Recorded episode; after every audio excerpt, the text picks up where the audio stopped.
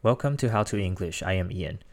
This is the second time I am doing a English episode, so it still feels a little bit weird to me, but let's just hope it gets uh, better eventually.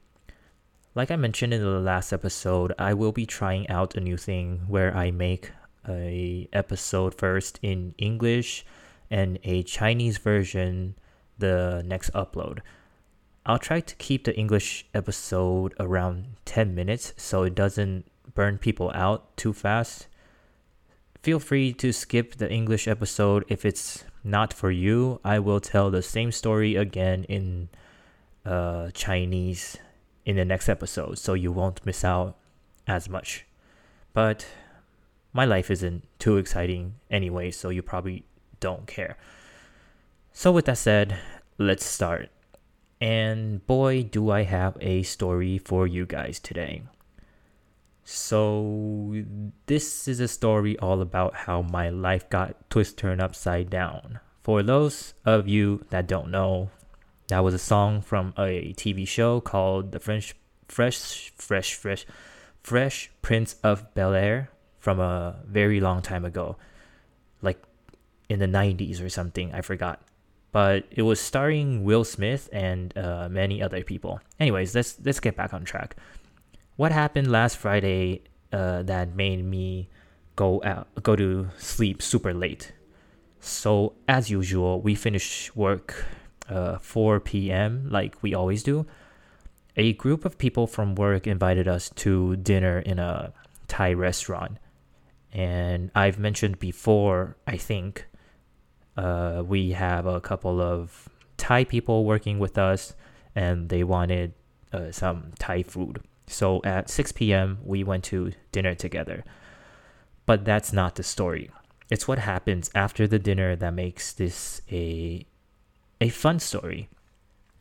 To those who follow my Instagram and saw my story last Friday, where I said there's a first time for everything, maybe you already have an idea what I'm about to say. If you Googled what I posted in the story, you definitely know why. So, for the first time in my life, I went to a strip club. If you don't know what a strip club is, let me put it to you in a much simpler explanation.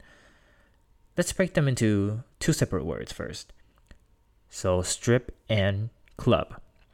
I don't think I need to explain what a club is, do I? It's one of those words that even those who don't know any English would use. But the other word, strip, however, might not be. To strip is to remove all the covering from something. So, stripping the bed means to take off uh, the sheets, the blankets, the pillow, everything, leaving just the naked bed behind. In this story, Strip means to take off clothing. So, together, strip club is where you go to watch girls or guys, depending on where you go, but girls in my case, take their clothes off in front of you while dancing, of course, not like a doctor's exam kind of thing, because that would be just weird. If that's not easy enough for you, uh, Google it. All I can say is that it is a very special experience. As a matter of fact, we went to two clubs that day. The first one we went to was um, suggested by someone, by a friend at work. I didn't like the first one. It was very small, like I'm about 168 centimeters tall and I could almost touch the ceiling. Makes you feel like you were in jail, kind of, not very relaxing. Also, we went as a big group of people, like uh, 15 or something in total, I forgot. But we went in and there was no place for us to sit. So after about like 5 to 10 minutes being there, I asked if we could go somewhere else. Other people were a bit uh, hesitant at first because we had to pay a $30 entrance fee to get in. And we'll have to pay again if we go to a different club. But like I said and mentioned many times before in the podcast, if something doesn't make me happy, I'm not doing it. So I would much rather spend another 30 bucks to get into a different better club than to stay here where I don't feel comfortable just because I already paid uh, 30 bucks entrance fee. So after a bit of discussion, we left. The second one we went to was uh, much better. There was a big stage in the middle where girls would uh, take turns pole dancing and stripping, of course. There was enough seats for us to sit, even though we were sitting a bit split, but at least we didn't have to stand up the whole time. It just felt more relaxing. And in case you were wondering, the girls in the club were walking around with little to nothing on. No, they weren't walking around naked because then that would defeat the whole point of a strip club. If you if they have nothing on, then they can't really strip anything away. You know what I mean? It would just be called a naked club instead of a strip club at that point. So, other than the $30 entrance fee to get in, you don't really have to pay anything else extra. In fact, after paying the entrance fee, they give you these uh, fake dollar bills so you can tip the girls that are dancing. Don't ask me why fake money because I don't know either. But from what I could tell, I don't think you are allowed to tip real money like you see on TVs and movies. Maybe it's for security or hygiene re- hygiene reasons, who knows? But if you run out of those uh, fake money, you can go to the bar and give them real money to exchange to the fake money. Confusing, I know, but it is what it is. They sell alcohol in uh, the club, of course, and I was told it is bad form if you don't buy at least one drink. So I did get a beer at the start, but other friends I went with just sat there the whole time with a empty table and nobody said anything. So it's actually not as expensive as you would think. Every once in a while, a girl would come up to you and ask if you want a dance from them, which means a lap dance. If you don't want to, if you don't know what a lap dance is, it's pretty straightforward. As the name implies, she'll dance on your lap, uh, naked, and that will cost you quite a bit. Someone from the group got one, and it was like 50 bucks for seven minutes of dancing. And if you end up buying a dance, they'll take you to a separate private room and dance only for you. And of course, yes, they do get naked. Or at least I was told by the person that bought the dance. I didn't get a dance myself. Why? I don't know. I just wasn't very interested. Or maybe because my girlfriend was there with me. Just kidding. Uh, my girlfriend was the reason we went in the first place.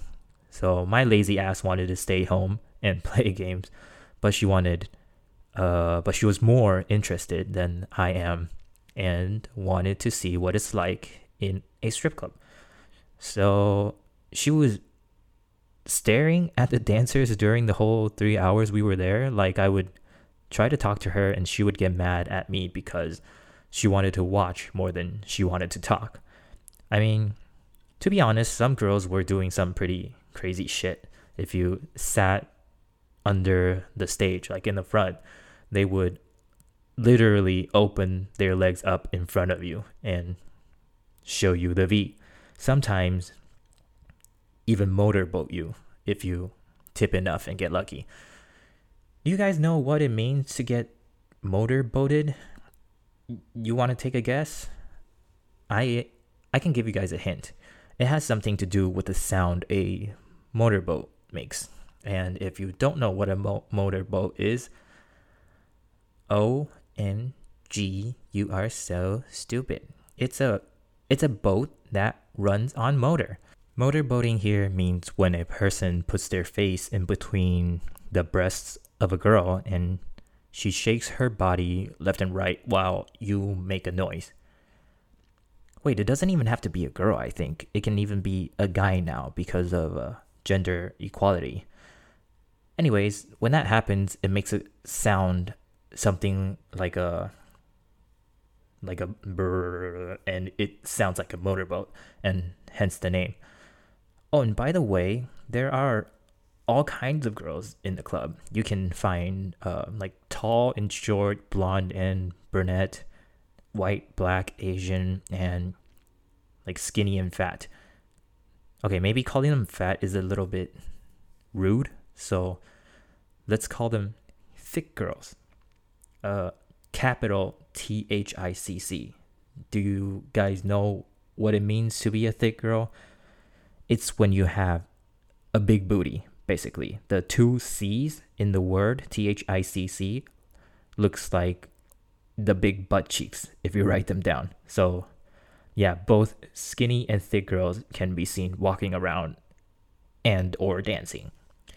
If you see any you like, you can get a dance from them or just wait until it's her turn on the stage. And you just sit in the front, tip enough, who knows, maybe you'll get motorboated if you're lucky. To those who think of a strip club as somewhere dirty and bad, please stop being so close minded. A lot of those dancers there are university students and they just need a way to pay for school. Some of them end up being like doctors, lawyers, accountants, and other like very high end jobs. Don't look at this the same way you do in Taiwan. Just grow up.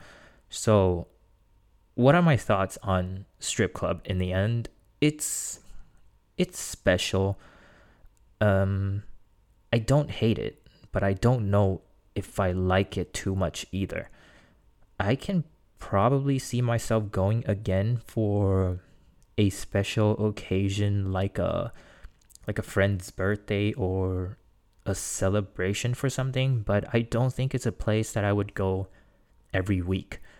And so yeah, there you go. I left the club around 2:30, I think. So that was one of the the reasons I went to bed super late. What was the other reason you might ask? Um actually let me check how long I have been talking. So it's about 12, 13 minutes, so I'll just quickly tell you what happened after the club. Um, I went home and tried some MJ or weed, marijuana, however you want to call it. It was honestly very boring. I had like two, three puffs and nothing happened. Didn't even feel anything at all. Maybe it wasn't enough, or maybe it just doesn't work on me. Who knows?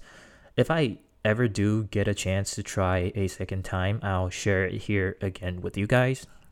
So, anyways, I think that's enough for today. It's a little bit late already because I went to an Australian football game for the first time earlier today.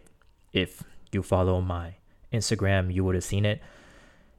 And after the game, I went to the casino again after. More on that in the next episode, maybe, if there's nothing special to talk about. But for now, I guess that's all today, folks. If you like the podcast or just this um, episode in particular, let me know in the comment section in Apple Podcast, and uh, you can also find the links to other platforms like my Facebook fan page, Instagram, or Telegram account in um, the detail section of every episode and message me there if that's easier for you. I'm gonna get something to eat now. It's almost 8 p.m. already, and like Kevin Hart's friend code says, man, I'm hungry as shit. So I'll see y'all in the next episode. Later, bitch.